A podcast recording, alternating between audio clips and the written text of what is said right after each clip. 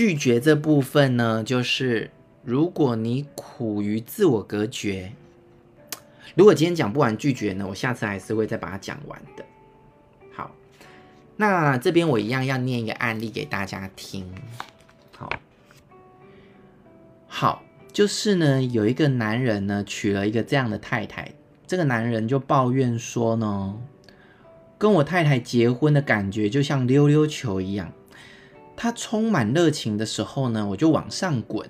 他如果认为我故意跟他作对，或是拼命的挖苦我的时候呢，我又往下掉。如果我说他的丝袜穿歪了，或是汤里面呢少放了一点盐，或是某某人的太太很会做咖喱饭，他就会觉得我在批评他，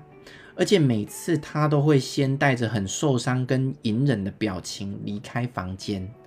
重点来了。然后他又会再回来对我破口大骂，哦，所以就是会先隐忍，后来又又把情绪爆炸出来。然后他说：“我从来没有看过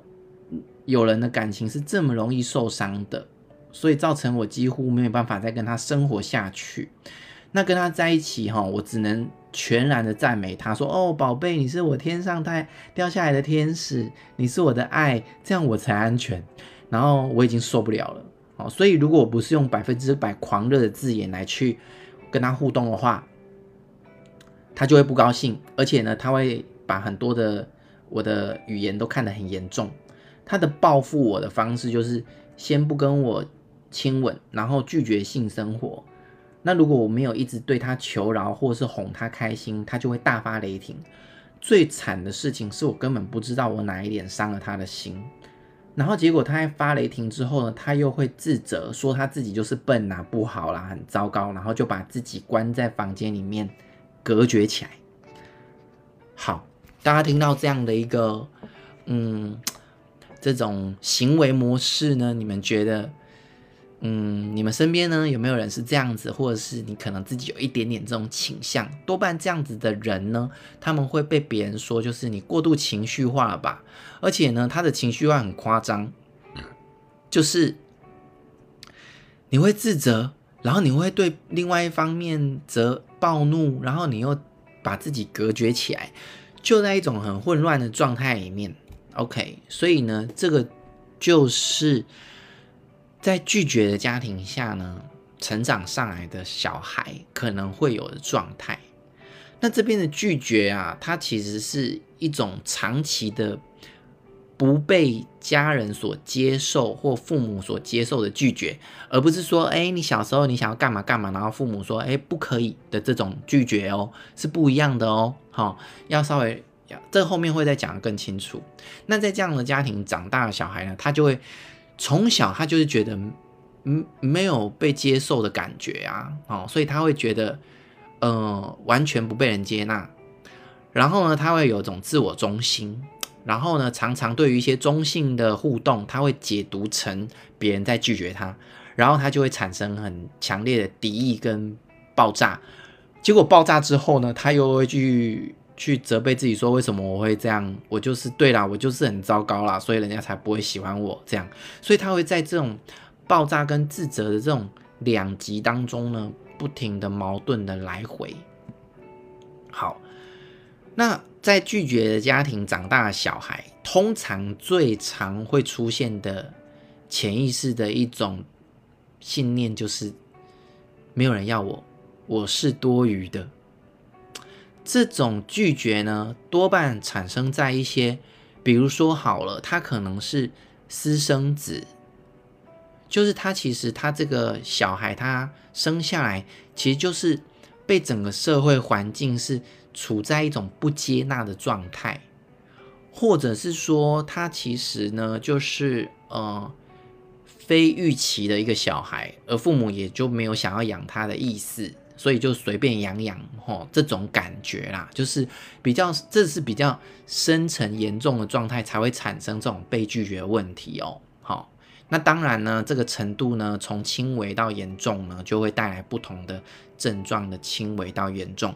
所以他内心深处就是觉得没有人要我，这种感觉其实非常受伤的。那在这种感觉除了受伤之外，也会带来很大的愤怒。所以呢，在他的生命里面。其实会有非常多的过度敏感跟过度的猜疑的状态。所以呢，在他深层的心里面呢，他会常常去对一些中性的事件做错误的解读，就是解读成别人在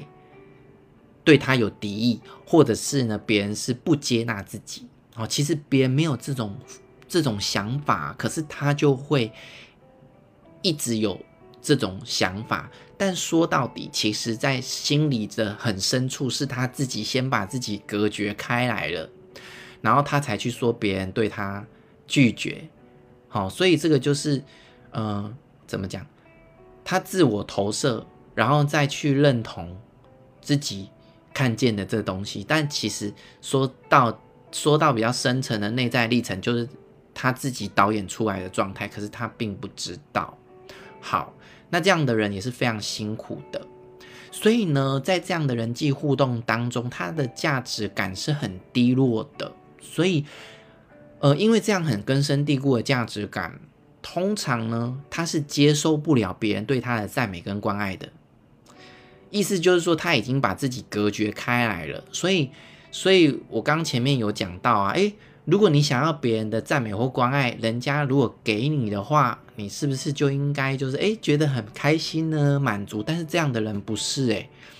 最难处理的就是当。我们给予他关心跟赞美的时候，他是不相信的，而且他也会因为这跟过往的经验跟习惯不一致、不一样，所以他会感觉到尴尬，或者是别扭或不舒服，甚至他心里面就会产生一种怀疑你的心态，说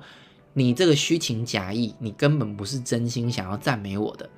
而他为了要去测试你是不是真心的，他一样会冲出很多行为来搞你，就是他会故意挑衅你啊，哦，或者他会故意搞一些事端呐，然后来去看你是不是真的对他有极度的包容度，然后是不是真的对他是真心的喜欢。那一般人哪能够经由的这种测试呢？多半在这个过程就已经不想要鸟他了，所以最后呢，他就得到了一个。自我肯证的答案，对，你看，他们不是真心的，他们就是假的，虚情假意哦，所以，所以就是最后就会来测试自己不被接纳，那往往过程当中就是造成自己又被孤立起来，哦，所以呢，在这个伴侣的关系里面呢，他一样，他对爱的渴求是永远不满足的，因为很多人会跟我说啦，就是在治疗的。过程里面说，他会慢慢的发现说，诶，另一半也有给他关心啊，可是他感受到了自己对于另一半的那种渴求是永远填不满的黑洞，就是明明知道另一半是有爱他跟关心他的举动，可是他还一直不断的想要。叫另一半去告诉他说，我好爱你啊，或是当另一半不在的时候，就一直要问另一半你在干嘛，想说他会不会在外面呃就是乱来啊什么的。那其实他会意识到自己内在好像有一种黑洞的状态，永远填不满。那其实就是他开始要转身面对自己的一个关键点呐。因为当他开始意识到这是自己的问题的时候，就有机会开始去。看见自己内心的那个过往到底是怎么形成的，并且去慢慢的调整自己。所以这样子的人在没有看见之前呢，他会不断的去测试伴侣的忠诚度跟是不是爱他的。所以就像我刚刚说的，他会搞出一些事情哦，然后很可怕，不是很可怕，很惨的事情就是，他们往往会去喜欢上会伤害他们的人，因为呢，就是他小时候习惯的。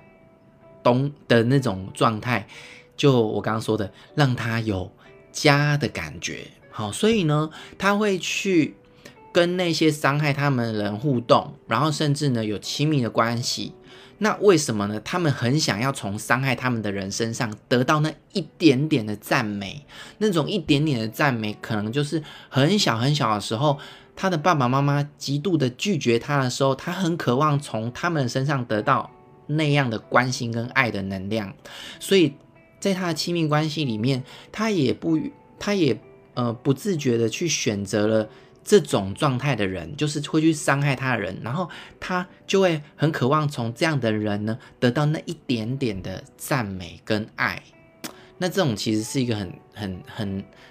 很痛苦的历程呐，除非他自己有感觉到。嗯，好，最后了，那该怎么办呢？当然就是要先贬低自己，然后有意识的重建自我的自尊跟价值。那最能够呃在初期可以重建自己自尊，书上提供一个比较明确的方法，就是你要想尽办法培养一个你的专长，因为通常这样人会觉得自我放弃的状态，就是我什么都不好。但是如果你能培养一种自我专长的话，其实你会慢慢在那个专业中看见自我的价值跟你的自尊心，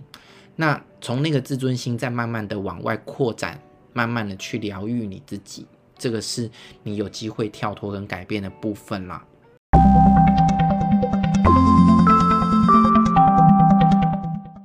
谢谢您的聆听，欢迎追踪 FB 亚特的心疗空间，以得到更多的资讯，或是欢迎跟我预约做一对一咨询哟。